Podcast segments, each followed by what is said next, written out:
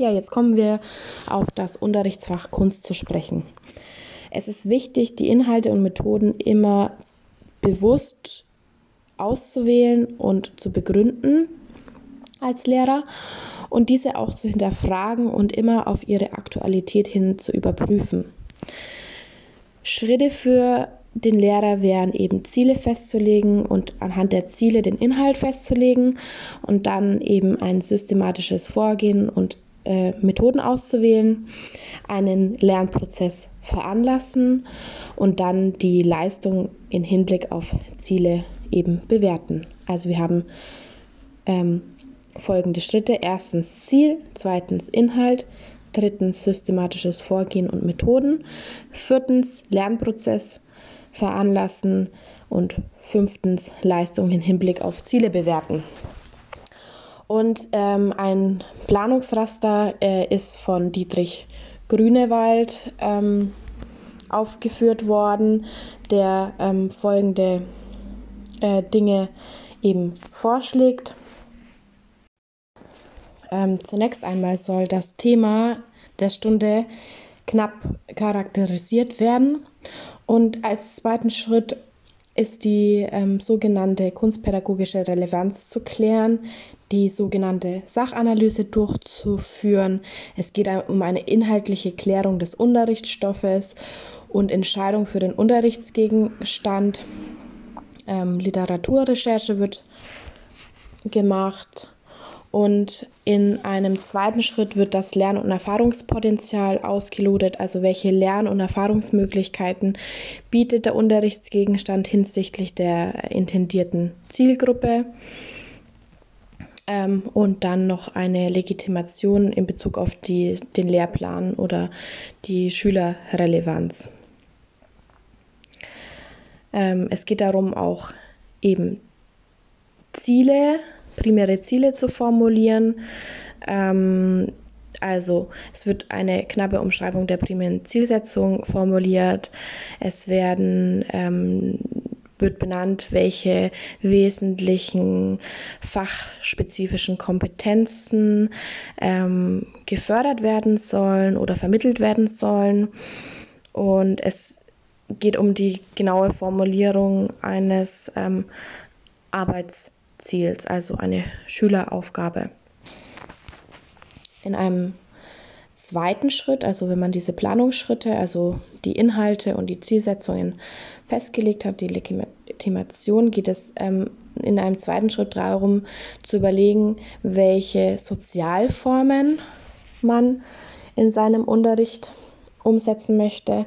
Also sollen die Schüler das in Einzelarbeit umsetzen, in Partnerarbeit, Gruppenarbeit Plenumsunterricht oder gibt es Mischformen wie Lernzirkel. Und dann werden eben auch noch ähm, Methoden äh, sich überlegt.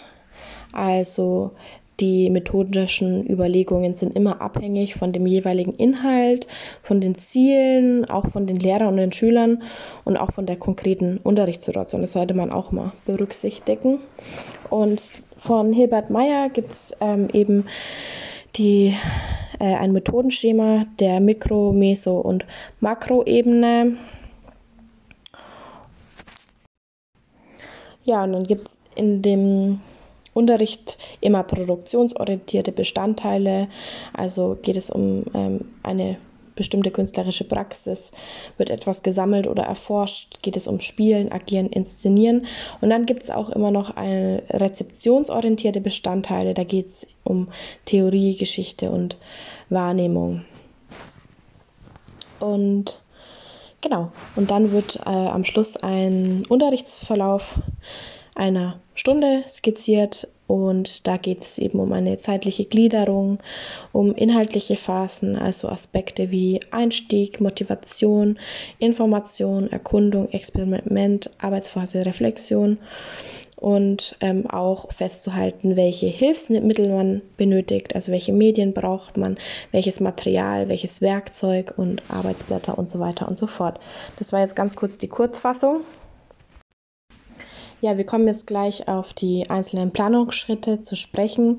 Zunächst ähm, möchte ich noch ganz kurz erläutern, dass die Persönlichkeit des Lehrers, seine Ausstrahlung und sein Engagement in einem hohen Maße bestimmen, wie die Art und Weise des Unterrichts ist. Souveränes Wissen, die Liebe zum Beruf und ein mehr oder weniger starkes inneres Gleichgewicht sind ideale Voraussetzungen für den schulischen Alltag. Denn Schüler jeden Alters haben ein ausgeprägtes Gespür für die Verfassung ihrer Lehrer und können echte Begeisterung für die Sache und Pflichterfüllung gut unterscheiden. Aufgabe unseres Fachs ist es, Schülerinnen und Schüler in Anlehnung an den Begriff Dewey's reflektierte ästhetische Erfahrungen zu ermöglichen, die es erlauben, ästhetische Kompetenzen auszubilden, anzuwenden und ihre Sinnhaftigkeit zu erkennen. Diese Erfahrungen müssen positiv erlebt werden, um Interesse zu wecken und zu festigen. Jetzt kommen wir zur Planung. Also Ausgangspunkt sind immer die bildlichen Überlegungen der Lehrkraft, die eben an den Inhalt des Lehrplans gekoppelt sind. Und das Bild, also der erweiterte Bildbegriff, in jeglicher Form ist der Ideengeber für den Unterrichtsinhalt. Ja, ähm, erstens, es geht darum, äh, ja, um Anregungen durch Bilder, durch den Lehrplan, durch Literatur oder durch Beobachtungen zu schaffen. Es geht um ähm, die Themaformulierung unter Einbezug der Fachaufgabe, der Zielgruppe und des Lernkontextes. Ähm, ja, es geht eben darum, diese Sachanalyse durchzuführen. Es geht darum, das Lern- und Erfahrungspotenzial festzuhalten der Schüler. Erfahren und Lernen sind gleichermaßen wichtig. Und dann geht es um Fragestellungen wie, passt das Thema zur Lerngruppe, passt der Inhalt ähm, aus der Sachanalyse.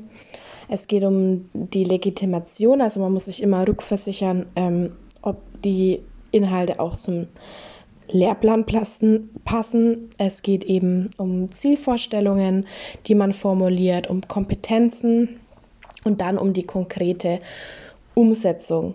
Also unterrichtsmethodische Überlegungen, konkrete Planungen, äh, Medien, Sozialformen werden ähm, sich überlegt, um die Aktionsformen, also ist es Informationsvermittlung, Informationsaustausch oder im Impulsgebung. Kunstunterricht soll die Bereitschaft fördern, sich dem Angebot, vertraut oder fremd zu öffnen. Dabei soll sich der Blick für Qualitäten und Funktionen schärfen, damit sich auf Grundlage von Toleranz und kritischer kommunikativer Auseinandersetzung mit den Meinungen anderer allmählich persönliche Variabilität und eine eigene Wertungskompetenz entwickeln. Das sind natürlich keine Stundenziele, aber jede Stunde kann dazu beitragen und ähm, diese Kompetenz der eigenen Wertungskompetenz zu fördern. Es können Teilziele formuliert werden, ein letztendlich allgemeines Ziel jedoch nicht. Ein ja, fester vorab Zielkatalog widerspricht dem angestrebten Prozess der ästhetischen Erfahrung und Erkenntnis und reduziert Unterricht auf ein mechanisches Abspulen von vorgegebenen. Guter Unterricht ist durchdacht Jedoch die Praxis ähm, ist variabel und veränderbar. Unterricht ist ein Wechselspiel zwischen der Lehrkraft und den Schülerinnen und Schülern und ein ständiges Reagieren, Reflektieren und Anpassen. In der Planung von Unterricht können und müssen einige Sachen bedacht und bestimmte Überlegungen angestellt werden. Die Schülerinnen und Schüler als Lerngruppe und deren Lern- und Entwicklungsstand muss berücksichtigt werden.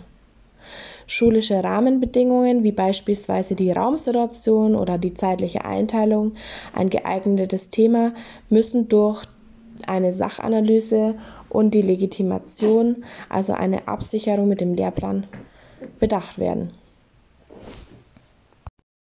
Und das macht eben klar deutlich, dass guter Unterricht eben zum einen auf eine Art und Weise vorbereitet wird durch den Lehrer, indem er ähm, den Unterricht plant, aber auch in seinem Prozess, in seiner Umsetzung dann eben ja Variablen äh, offen lässt und ähm, auch veränderbar ist.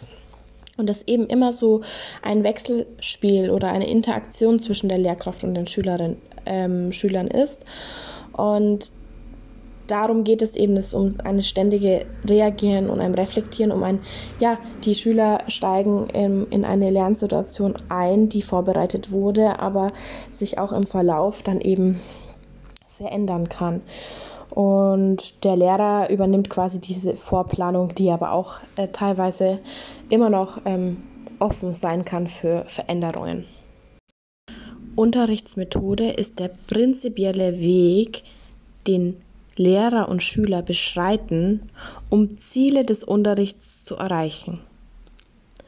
Die Unterrichtsgegenstände zu vermitteln auf Seiten der Lehrenden bzw. sich anzueignen auf Seiten der Lernenden. Unterrichtsmethoden sind die Formen und Verfahren, mit denen sich die Lehrerinnen und Lehrer, Schülerinnen und Schüler die sie umgebende natürliche und gesellschaftliche Wirklichkeit unter Beachtung der institutionellen Rahmenbedingungen der Schule aneignen.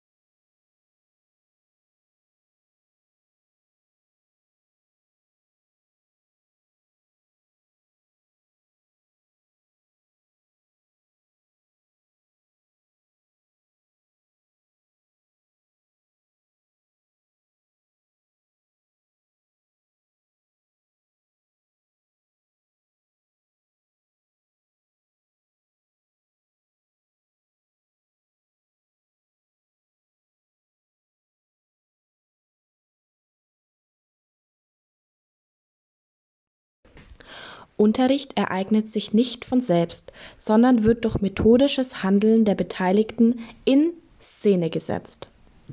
Unterricht wird inszeniert. Weil sich die Lernziele des Lehrers von den Handlungszielen der Schüler unterscheiden, sind Lehren und Lernen dialektisch aufeinander bezogen. Lehrende und Lernende entwickeln eine je unterschiedliche Handlungslogik, durch die der Unterrichtsprozess vorangetrieben wird. Die Schüler wollen sich entwickeln und der Lehrer will seine Lernziele erreichen, um eine sinnvolle Arbeit zu leisten. Er betrachtet sich als Motor des Unterrichtsprozesses. Er will, dass die Schüler mit seiner Hilfe zu dem von ihm gesetzten oder gemeinsam vereinbarten Zielen gelangen. Methodisches Handeln ist also die materielle Grundlage des Lernens und Lehrens. Es führt im besten Falle zur Aneignung von Welt bzw. von Aneignung von Wirklichkeit. Dieser Aneignungsprozess setzt Einsicht und Reflexion voraus, aber ist im Kern ein Handlungsprozess. Er hat die ganzheitliche aktive Mitarbeit von Lehrerinnen und Lehrern und Schülerinnen und Schülern zur Voraussetzung. Die Unterrichtsinhalte werden durch das methodische Handeln der Lehrkraft sowie der Schülerinnen und Schüler geschaffen. Es gibt also keine Methoden an sich, sondern nur deren Wirkung im Zusammenspiel mit Zielen und Inhalten. Ziele, Inhalte und Methoden bedingen sich gegenseitig und besitzen eine allgemeine, einheitliche Zielorientierung. Ziele, Inhalte und Methoden stehen in Wechselwirkung zueinander. Ja, jetzt kommen wir zu Hilbert Meyer, der die Grundform des Unterrichts auf der Makro-, Meso- und Mikroebene definiert. Wir kommen zur Makroebene ähm, der Makromethodik. Äh, das bedeutet eben gemeinsamer Unterricht, Freiarbeit, Lehrgänge, Projektarbeit, Marktplatzlernen. Und jede dieser Grundformen legt eine andere Lehrerrolle nahe. Zum Beispiel die Freiarbeit, wo der Lehrer eher als Mentor auftritt, der Lehrgang, wo der Lehrer eben als traditioneller Lehrer auftritt oder die Projektarbeit, wo die Lehrkraft als Moderator auftritt. Auf der Meso-Ebene oder der Meso-Methodik ähm, stehen bestimmte Lehr- oder Lernformen. Zum einen die Sozialform, also es ist Einzelarbeit, Gruppenarbeit, ähm, Plenum oder Partnerarbeit. Dann die sogenannten Handlungsmuster, also ist es ein Lehrervortrag, ein Schülerreferat, ein Streitgespräch oder eine Textarbeit und die sogenannten Verlaufsformen, also der Einstieg, die Erarbeitung und die Ergebnissicherung. Geht eben um eine ja, zeitliche Strukturierung, um eine räumliche Situation, die man klärt. Definition von Lehr- und Lernformen und Handlungsmustern, Lehr- und Lernformen, Handlungsmuster sind historisch gewachsene feste Formen zur Aneignung von Wirklichkeit. Sie haben def definierten Anfang, eine definierte Rollenverteilung und einen bestimmten Spannungsbogen und einen erkennbaren Abschluss. Dann kommen wir zum dritten Punkt der Mikroebene, der Mikromethodik.